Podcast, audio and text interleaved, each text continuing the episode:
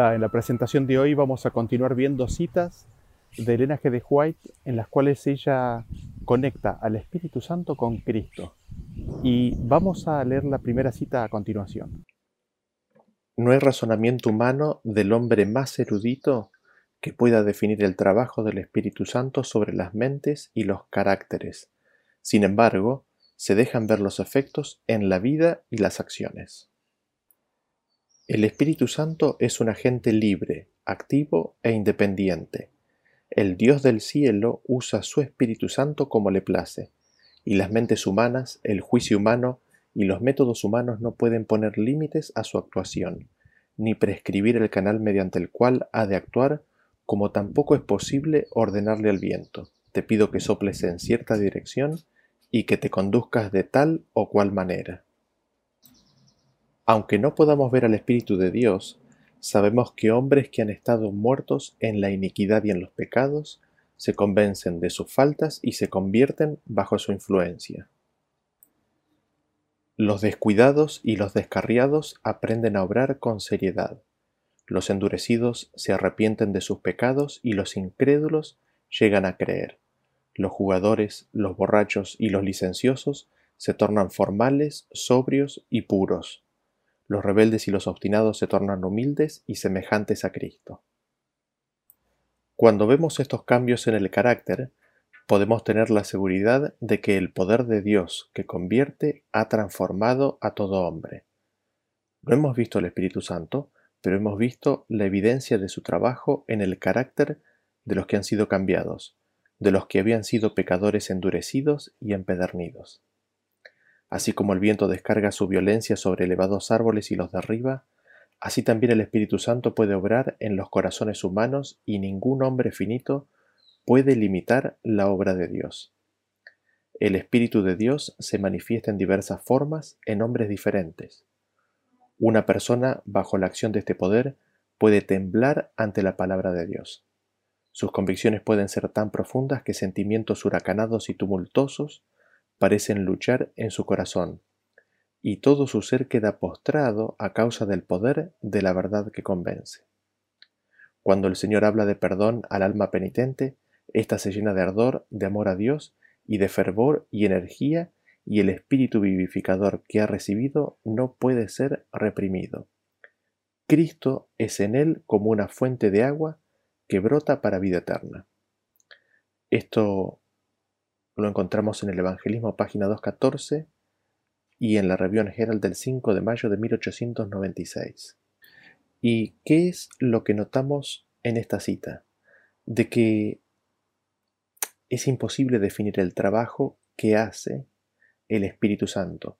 Nosotros podemos ver los resultados de ese trabajo, pero no solamente que nos es imposible ver cómo, cómo lo hace a ese trabajo, sino que también eh, el Espíritu de Dios eh, se manifiesta en diversas formas con diferentes personas. Hay distintos tipos de manifestaciones de acuerdo al tipo de persona y la circunstancia que esa persona está viviendo.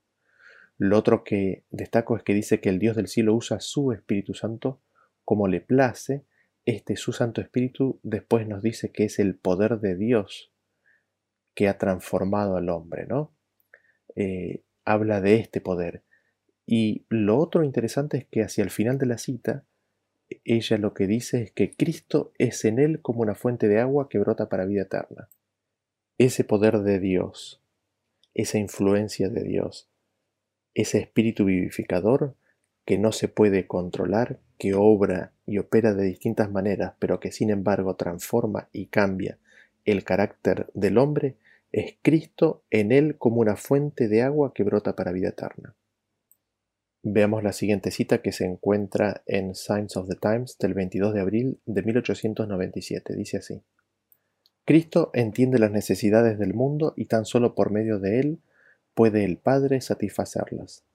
Está sediento de darle a las necesitadas almas el agua de vida gratuitamente. Cristo está sediento del reconocimiento de aquellos por quienes dejó las cortes del cielo, su honor, su gloria, su trono real, su alto mando él está sediento del amor, de la cooperación que se le debe dar como su Salvador personal. Él les dejaría venir a Él, aferrándose de su gracia por fe, participando de Él el agua viva. ¿Qué es lo que destacamos de esta cita? Que Cristo entiende las necesidades que tiene el mundo y es tan solo por medio de Cristo que el Padre puede satisfacer estas necesidades. Repetimos este concepto. Es tan solo por medio de Cristo que el Padre puede satisfacer las necesidades del mundo, del alma. Y nos dice que Cristo está anhelante, ansioso, muy deseoso de satisfacer estas necesidades. ¿Y cómo lo hace Él? Dándoles el agua de la vida gratuitamente.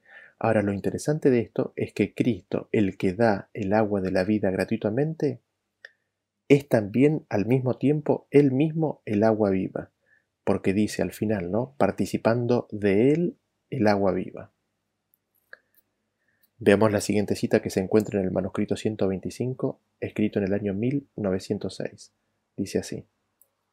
¿Cómo puedo llevar manifiestamente la comisión que Cristo ha dado a su pueblo, el privilegio de ser obreros con el espíritu de toda la verdad manifestado en carne, el divino Hijo de Dios, vestido con humanidad, un canal diseñado y preparado para continuamente recibir e impartir la corriente celestial?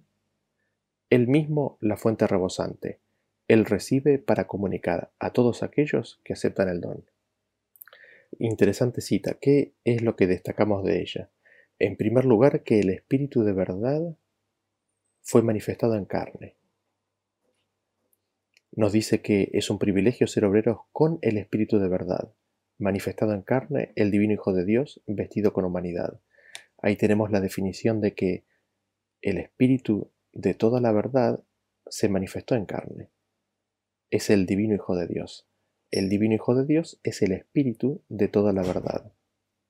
Lo siguiente que notamos es que el espíritu de toda la verdad manifestado en carne, ya vestido con humanidad, es un canal diseñado y preparado para continuamente recibir e impartir la corriente celestial. Y dice que al mismo tiempo, o él mismo, es la fuente rebosante y él recibe para comunicar. Qué interesante, ¿no? Que es al mismo tiempo él la fuente y el canal. Él es la fuente del agua viva que habíamos visto en la cita anterior, pero al mismo tiempo es un canal de esa misma agua viva en forma del espíritu de toda la verdad hecho carne un canal diseñado y preparado. Él mismo, agua viva, fuente rebosante.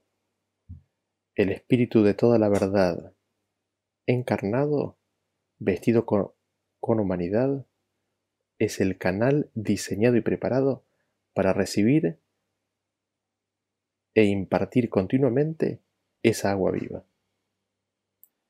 Continuamos con la siguiente cita que se encuentra en el manuscrito 151 del año 1901 que dice así, Mis hermanos y hermanas, les presento a Cristo quien ha de ser para nosotros una presencia morando. Cristo en vosotros, la esperanza de gloria, mantendrá al alma fresca y dulce. Colosenses 1:27. Cristo fue el regalo de Dios a un mundo que perece, mas a todos los que le recibieron, a los que creen en su nombre, les dio potestad de ser hechos hijos de Dios. Juan 1.12. Estén todos con la seguridad de que es recibiendo este regalo de salvación de vida que nos aseguramos la vida eterna. Este es nuestro seguro de vida. ¿Qué es lo que notamos de esta cita? De que Cristo ha de ser para nosotros una presencia morando, e inmediatamente ella cita a Cristo en vosotros la esperanza de gloria. Cristo nos dice es el regalo que Dios nos dio. Este regalo, es decir, Cristo, es nuestro seguro de vida, nos asegura la vida eterna. ¿Cómo?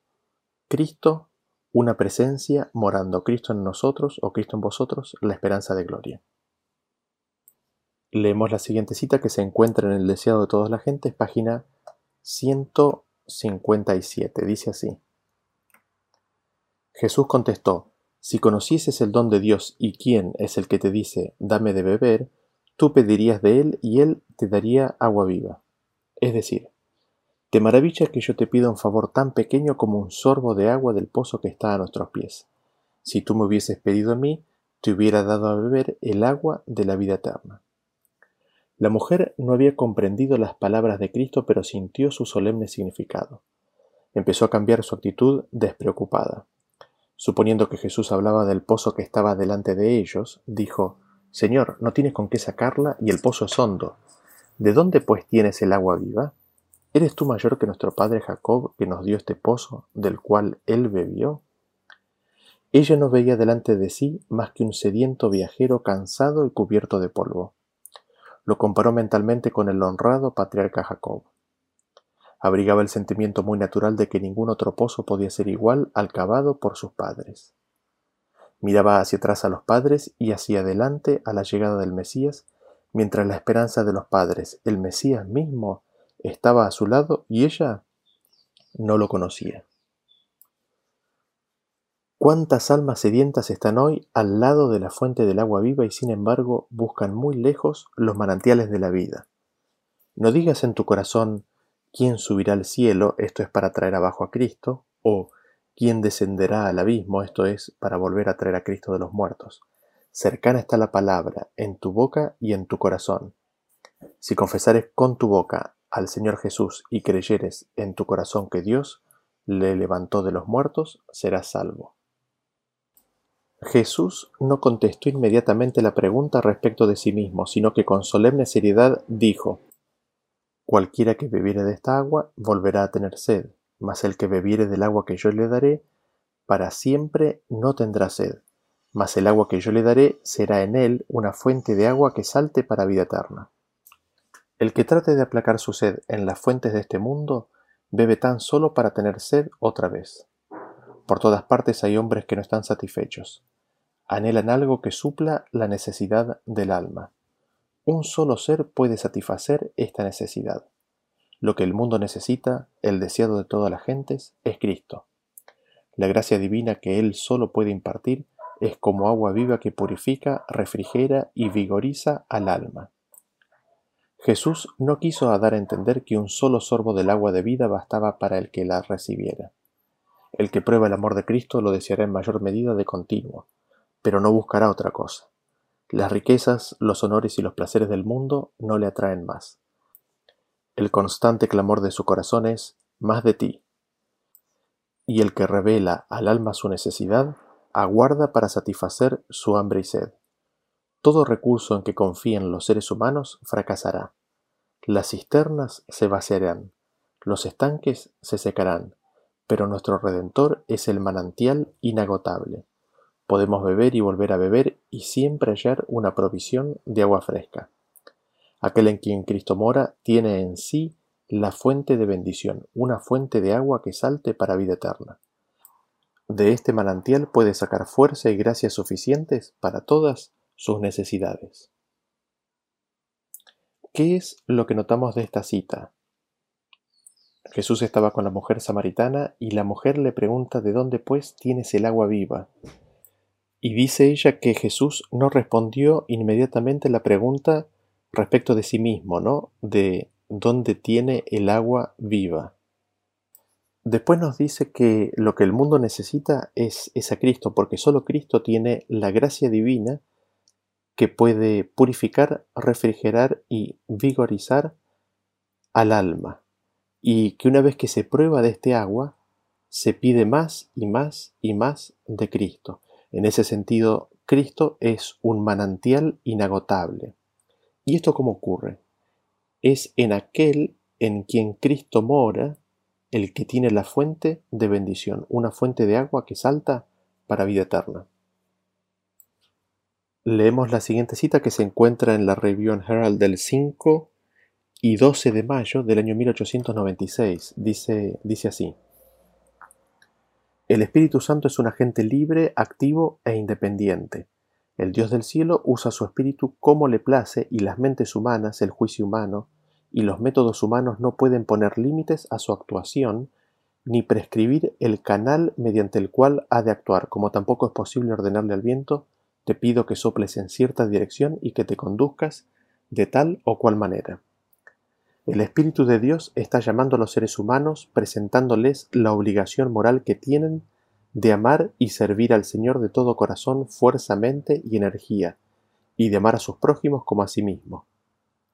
El Espíritu Santo influye sobre lo íntimo del yo hasta hacerlo consciente del poder divino de Dios, y cada facultad espiritual es impulsada hacia una acción decidida.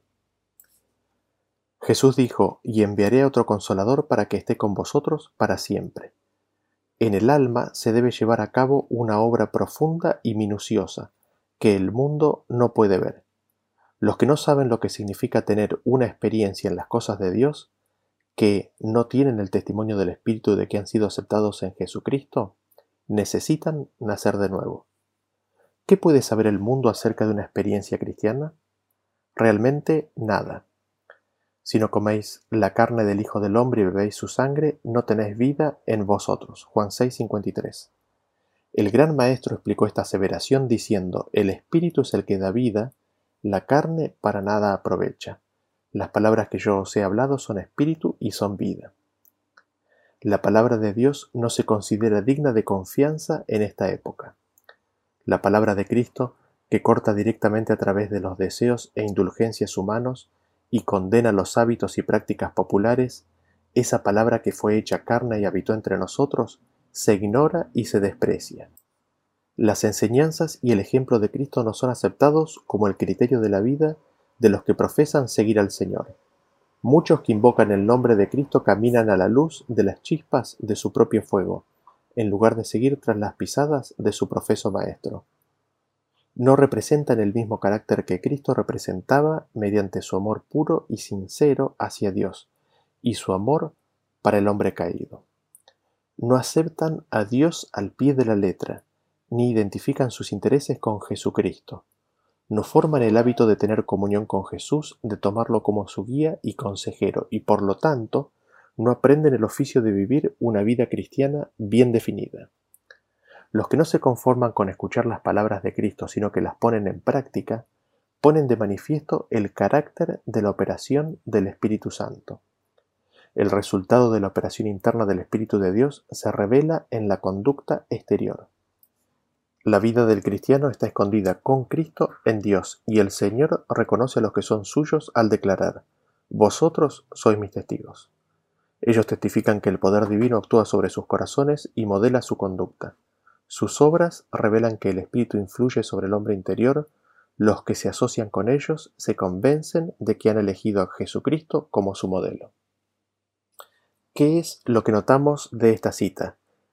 Nuevamente el concepto de que el Espíritu Santo es un agente libre, activo e independiente. Fíjense que es independiente, pero inmediatamente ella dice que el Dios del cielo usa su Espíritu o su Espíritu Santo como le place. Eh, es independiente, evidentemente, en el sentido de que el, ser humano no puede poner límites a su actuación, no puede decir qué es lo que tiene que hacer y cómo lo debe hacer. ¿Y qué es lo que hace el Espíritu Santo? El Espíritu Santo influye sobre lo íntimo del yo. Y cuando esa influencia ocurre, dice que despierta al ser humano a una acción decidida. Esta acción, esta obra consiste en comer la carne del Hijo del Hombre y en beber su sangre, que está explicado en recibir el Espíritu que da vida y en recibir las palabras que son Espíritu y son vida. Ahora, ¿esto qué implica? Implica aceptar a Dios al pie de la letra, implica identificar los intereses propios con Jesucristo, implica formarse el hábito de tener comunión con Jesús, de tomarlo como guía y consejero.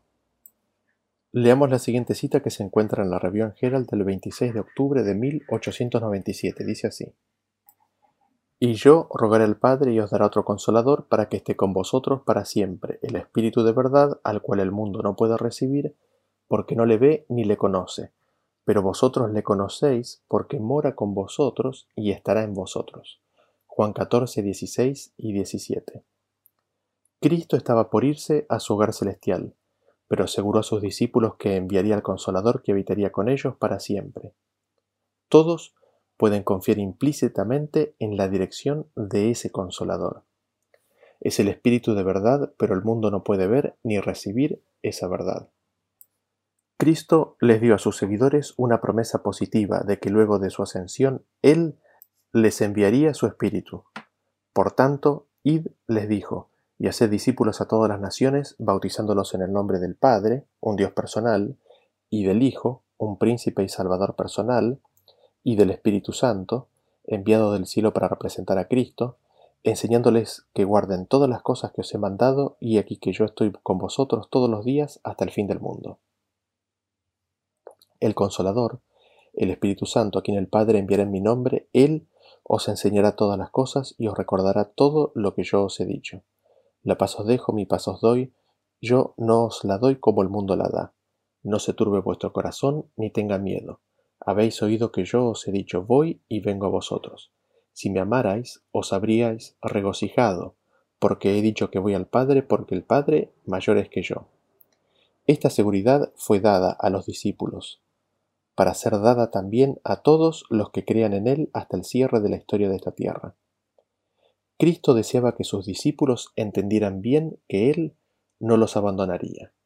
No os dejaré huérfanos, declaró, vendré a vosotros. Todavía un poco y el mundo no me verá más, pero vosotros me veréis, porque yo vivo, vosotros también viviréis. Juan 14, 18 y 19. Preciosa y gloriosa garantía de vida eterna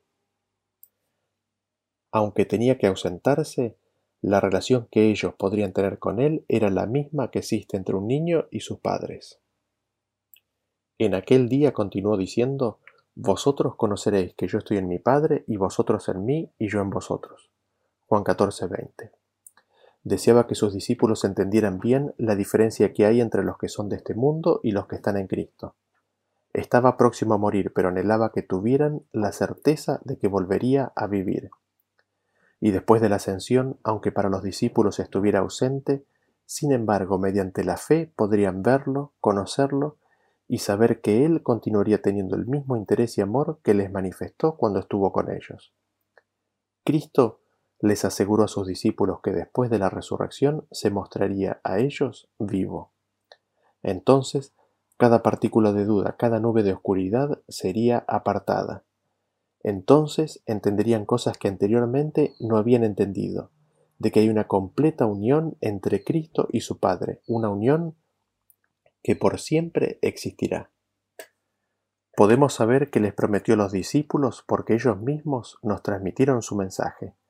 El consolador nos pertenece a nosotros tanto como a ellos en todo tiempo y lugar, en toda tristeza y aflicción, cuando la perspectiva parece sombría y el futuro incierto, o cuando sentimos que estamos solos y desamparados.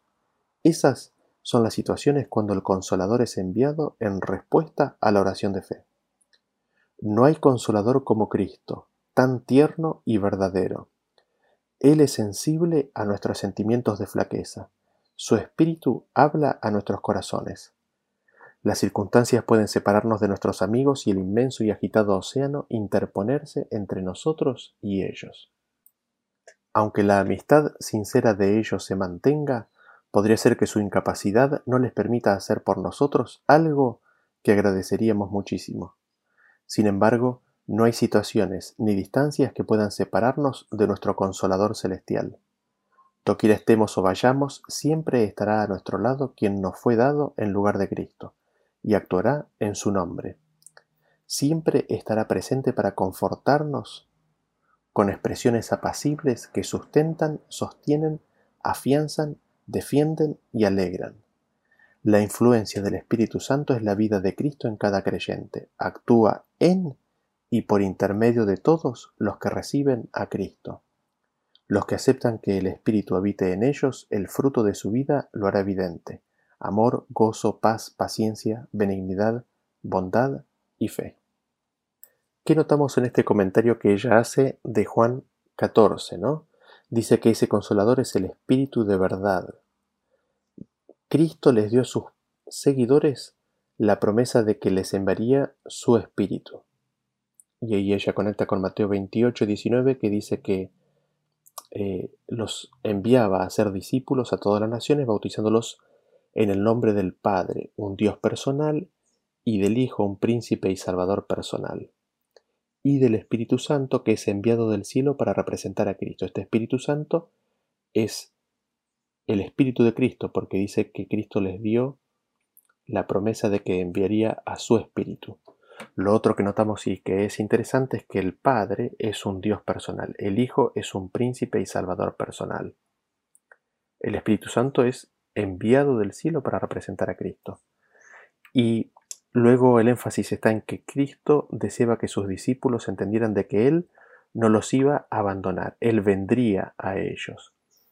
Y aunque se iba a ausentar, la relación que podían tener con Él iba a ser igual a la que mantiene un niño con su padre. Y el consolador está justamente para darnos aliento, gracia, su influencia divina en todo tiempo y lugar, especialmente cuando más lo necesitamos. Y ella inmediatamente ahí dice que como Cristo no hay consolador, no hay consolador como Cristo, que es tan tierno y verdadero. Su espíritu es el que habla en nuestros corazones. Así es como Cristo es nuestro consolador, ¿no es cierto? Por medio de su espíritu.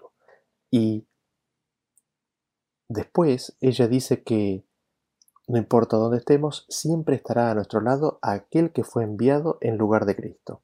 ¿Quién fue enviado en lugar de Cristo? El Espíritu de Cristo. El Espíritu de Cristo, ella después amplía este concepto diciendo que el Espíritu Santo es la influencia, es la vida de Cristo en cada creyente y actúa en cada creyente y actúa por intermedio de cada creyente de aquellos que reciben a Cristo, de aquellos que reciben su Espíritu. Leamos la siguiente cita que se encuentra en The Southern Review del 13 de septiembre de 1898. Dice así, el hecho de que Cristo se les manifestaría él mismo a ellos y al mismo tiempo ser invisible al mundo era un misterio para los discípulos. Ellos no podían entender las palabras de Cristo en su sentido espiritual. Ellos estaban pensando en la manifestación externa, visible. Ellos no lograban incorporar el hecho de que podían tener la presencia de Cristo con ellos y aún así que Él fuera invisible al mundo. Ellos no entendían el significado de una manifestación espiritual. ¿Qué es lo que notamos de esta cita? De que les fue muy difícil entender a los discípulos algo que aún hoy en día evidentemente es difícil de entender. ¿Y esto qué es? De que Cristo se puede manifestar a sus seguidores y al mismo tiempo ser invisible al mundo. Es Cristo mismo el que se manifiesta, el que se quería manifestar a sus discípulos. Es natural pensar que sería una manifestación externa, una manifestación visible. Sin embargo, es posible tener la presencia de Cristo en forma invisible al mundo. Leamos la siguiente cita que se encuentra en el Deseado de toda la gente, página 623. Dice así, Los discípulos no comprendían todavía las palabras de Cristo en su sentido espiritual y él volvió a explicarles su significado. Por el Espíritu, dijo, se manifestaría a ellos. El Consolador, el Espíritu Santo, el cual el Padre enviará en mi nombre, Él os enseñará todas las cosas. Ya no diréis, no puedo comprender. Ya no veréis oscuramente como por un espejo. Podréis comprender con todos los santos cuál sea la anchura y la longura, y la profundidad y la altura, y conocer el amor de Cristo que excede a todo conocimiento. ¿Qué notamos en esta cita? Siguiendo en el mismo tenor que la cita anterior, los discípulos no comprendían las palabras en su sentido espiritual, y él les explicó su significado, y ella lo pone bien en claro ahí. Es por el espíritu la forma en la cual se manifestaría a ellos. De la cita anterior sabemos que es por el espíritu su espíritu. Veamos la siguiente cita que se encuentra en el manuscrito 20 del año 1892. Dice, Las noches son largas y dolorosas pero Jesús es mi consolador y mi esperanza. Hoy me he podido sentar muy poco. Vemos así como Elena de White creía que Jesús era su consolador. Vemos la siguiente cita que se encuentra en la carta 153 del año 1897. También se encuentra en Exaltada Jesús, página 215. Dice así, Cristo no podía evitar ser una fuente de luz. Su misma obra consistía en brillar.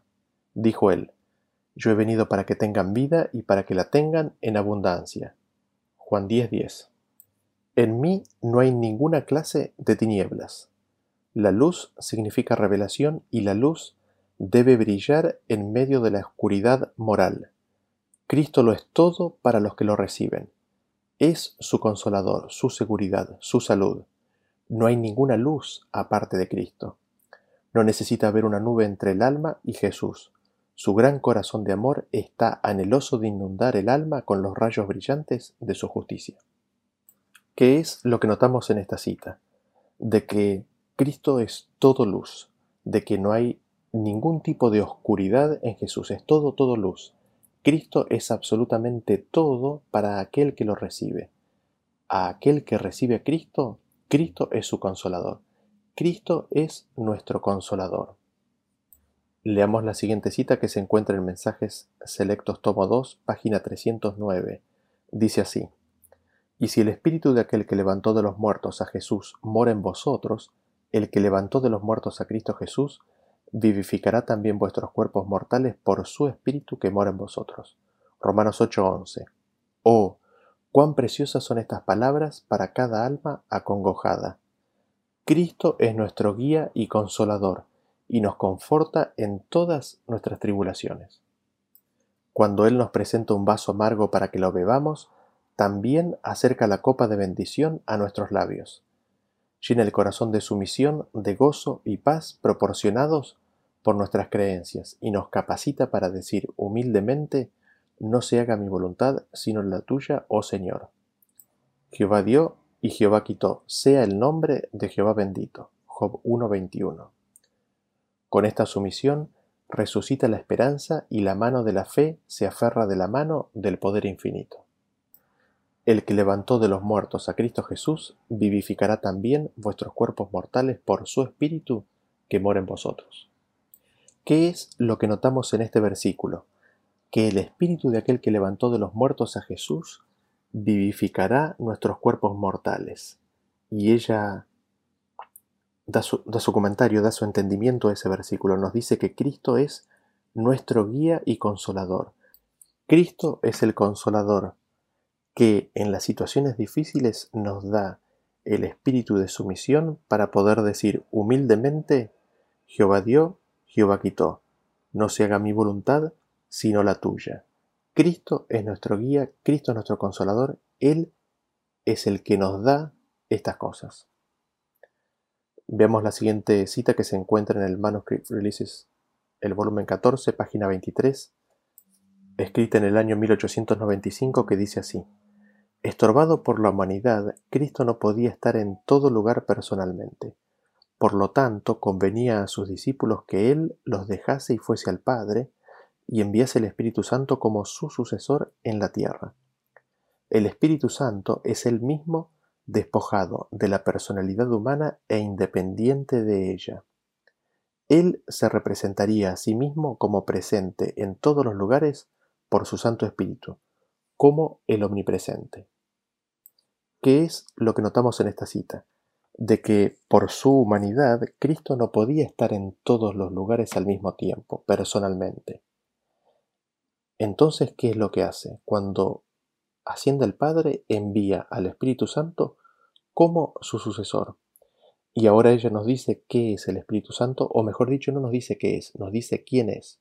Dice, el Espíritu Santo es el mismo, despojado de la personalidad humana e independiente de la personalidad humana mientras la personalidad humana está sentada a la diestra del Padre intercediendo por el hombre, su personalidad divina, él mismo, independiente a esa personalidad humana sentada a la diestra del Padre, se manifiesta, intercede en los corazones humanos. Dice que enviaría el Espíritu Santo como su sucesor. El sucesor de Cristo es el mismo, despojado de la personalidad humana. El Espíritu Santo es el representante de Cristo, es el mismo despojado de la personalidad humana. Él se representaría a sí mismo, Cristo, la personalidad humana de Cristo, envía como representante, se envía a sí mismo y envía a la personalidad divina. Y se presentaría, él se representaría a sí mismo como presente en todos los lugares, por medio de su Santo Espíritu. Cristo estaba estorbado por su humanidad, entonces envía a su personalidad divina como su sucesor, como su representante, para poder estar en todos los lugares. Cristo se representa a sí mismo por medio de su Santo Espíritu como el omnipresente. Cristo, la naturaleza divina de Cristo, la personalidad divina de Cristo es omnipresente. Leamos la siguiente cita que se encuentra en Signs of the Times del 17 de mayo de 1899. Dice así. Cuando Cristo entró por las puertas celestiales, fue entronado entre las alabanzas de millones de ángeles. Tan pronto como esta ceremonia fue completada, el Espíritu Santo descendió sobre sus seguidores en ricas corrientes, de acuerdo a la promesa de Cristo, y desde ese momento no fueron más huérfanos. Cuán pronto Cristo cumplió su promesa y envió desde las cortes celestiales la garantía de su amor. Luego de su inauguración, el Espíritu vino y Cristo fue verdaderamente glorificado, aun con aquella gloria que había tenido desde toda la eternidad con el Padre. Durante su humillación sobre esta tierra, el Espíritu no había descendido en toda su eficacia, y Cristo dijo que si Él no se iba, no vendría, pero que si Él se iba, lo enviaría. Fue una representación de sí mismo, y luego de que fue glorificado, fue hecho manifiesto. Quizás lo primero que destaco de la cita es que dice que fue cuando recibieron el Espíritu Santo que dejaron de ser huérfanos. Y evidentemente ella está haciendo la conexión con el versículo de Gálatas 4:6 cuando dice que Dios envió el Espíritu de su Hijo que clama en vuestros corazones, Abba Padre. Es el Espíritu del Hijo de Dios clamando en el corazón de sus discípulos, es recibiendo el Espíritu de Hijo lo que los saca de la condición de huérfanos. Lo segundo que, es eh, importante destacar de esta cita es que dice que fue una representación de sí mismo. El Espíritu que iba a descender, el Espíritu Santo que iba a ser enviado, una representación de sí mismo. Leamos la siguiente cita que se encuentra en Testimonios para la Iglesia, página 152. Dice así. Dios tiene ingentes y grandiosos recursos para uso del hombre, y de la manera más sencilla se desarrollará la obra de los agentes divinos. El Maestro Divino dice, mi espíritu solo es competente para enseñar y convencer de pecado.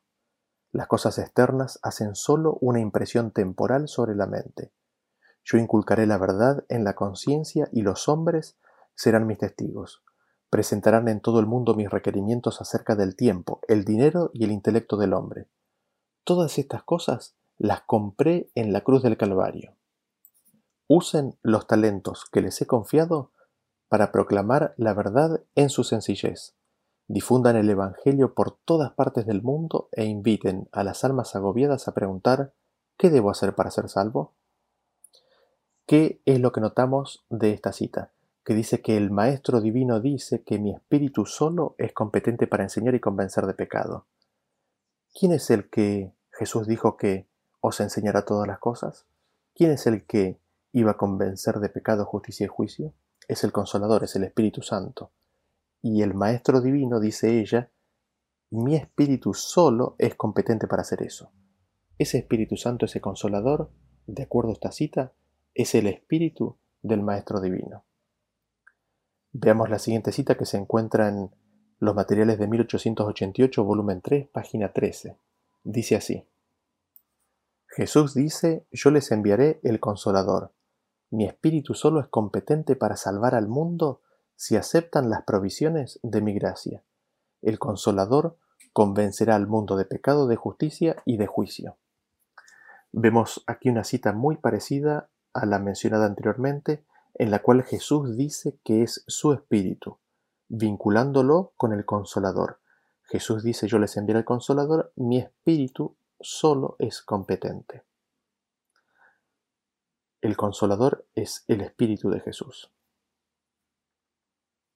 Leamos la siguiente cita que se encuentra en Cada día con Dios, página 32.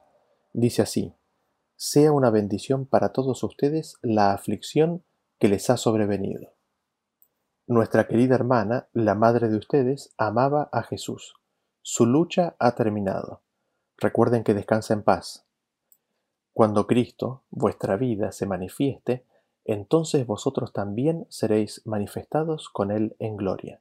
Colosenses 3:4 llenen cada corazón la paz y el consuelo del Espíritu Santo. Abran la puerta de sus corazones para que Jesús pueda entrar como un huésped honrado y tendrán un consolador. Este es mi mandamiento, que os améis unos a otros. Juan 15:12. Únanse estrechamente los corazones de los que quedan vivos. Trate cada cual de ser una bendición para el otro y no un tropiezo. ¿Qué notamos en esta carta que el linaje de White envió a un grupo de personas que habían perdido a su madre? Ella los insta a que abran la puerta de su corazón para que Jesús pueda entrar como un huésped honrado. Cuando Jesús entra como un huésped, tienen un consolador. Cuando tienen un consolador, dice que cada corazón se llena con el consuelo del Espíritu Santo. Leamos la siguiente cita que se encuentra en Espíritu de Profecía, volumen 3, página 256. Dice, Los discípulos regresaron a Jerusalén regocijándose, no porque habían sido desprovistos de su Señor y Maestro, porque esto habría sido de ser causa de lamentación personal más que gozo, pero Jesús les había asegurado que Él les enviaría el Consolador como un equivalente de su presencia visible. Él les dijo, Si me amarais, os habríais regocijado porque he dicho que voy al Padre. Se regocijaron porque Jesús había traído salvación para el hombre, había respondido a las demandas de la ley y había venido a ser una perfecta ofrenda por el hombre. Había ascendido al cielo para llevar adelante la obra de expiación comenzado en la tierra. Él sería el abogado del hombre, su intercesor para con el Padre. ¿Qué es lo que notamos en esta cita? Ella dice que el consolador es un equivalente de su presencia visible. De acuerdo a las citas anteriores, iban a recibir la presencia invisible. El consolador es un equivalente de la presencia visible de Cristo. Leamos la siguiente cita que se encuentra en Bible Echo del 5 de agosto de 1901. Dice así. En su instrucción a sus discípulos, Cristo se explayó sobre el gran don del Espíritu, declarando que nada era demasiado grande a ser esperado de parte de la venida del Divino Espíritu. Cristo deseaba agilizar y engrandecer el concepto de sus discípulos a través de impartirles su propia completa apreciación del amor de Dios, de tal manera que ellos fueran capaces de comprender el valor del don de todos los dones, dado por Dios con la entrega de su Hijo amado, el don del Espíritu Santo. Sobre todos aquellos que aman y sirven a Dios, este don ha sido concedido. Cristo ha hecho provisión para que todos reciban su Espíritu, porque Él desea ver a la naturaleza humana liberada de la esclavitud del pecado, y por el poder que Dios da, renovada, restaurada y elevada a una sagrada rivalidad con los ángeles. Sí, en la entrega del Espíritu Santo era imposible para Dios dar más. No podía añadirse algo más a este don. Con Él todas nuestras necesidades quedan suplidas. El Espíritu Santo es la presencia vital de Dios, la cual, si es apreciada, generará alabanzas y gratitud, y saltará continuamente para vida eterna. La instauración del Espíritu es el pacto de gracia deberíamos pedir con una solicitud que no será denegada. El Señor tiene un intenso deseo que cada uno tome pasos avanzados con absoluta certeza, confiando en Dios. Él es la luz y la vida de todos aquellos que lo buscan. La medida con la que recibimos la santa influencia de su Espíritu es proporcional a la medida de nuestro deseo de recibir, de nuestra fe en alcanzar y de nuestra capacidad para disfrutar la gran benignidad de la bendición y de impartirla a los demás. ¿Qué es lo que notamos de esta cita? Hay varias cosas, ¿no? Eh, quizás lo primero es que el Espíritu Santo, el don del Espíritu Santo es el don de los dones. Es el regalo más grande que pueda haber. No hay algo más grande que pueda ser dado. Dios llegó al límite de su capacidad de dar cuando dio el don del Espíritu Santo. Y dice que ese don Dios lo dio cuando dio a su Hijo amado. La entrega del don de los dones fue dado por Dios con la entrega de su Hijo amado, el don del Espíritu Santo. Es decir, la entrega del Hijo amado es la entrega del don del Espíritu Santo. Dice que Cristo ha hecho provisión para que todos reciban su Espíritu. Así es como es que se recibe el Hijo amado, ¿no es cierto? El Espíritu Santo es la presencia vital de Dios. Vital, la palabra vital nos trae ahí la idea de vida, ¿no es cierto? Es la presencia de la vida de Dios, es la presencia vital de Dios. La instauración del Espíritu es el pacto de gracia. Es el Espíritu de Cristo.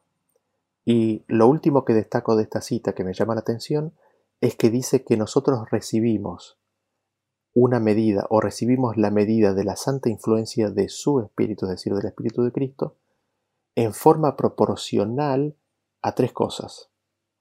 A nuestro deseo de recibir, a nuestra fe en alcanzar y en nuestra capacidad para disfrutar la benignidad de la bendición y de compartirla, ¿no?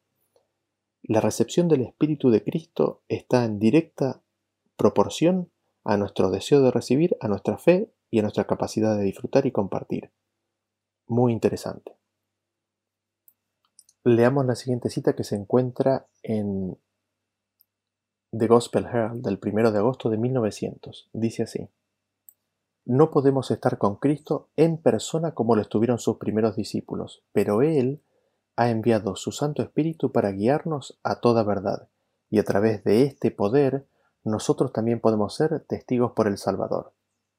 Destacamos de esta cita de que no podemos estar personalmente como lo estuvieron los primeros discípulos. Sin embargo, Él ha enviado su Santo Espíritu. Y después dice, y a través de este poder también podemos ser testigos.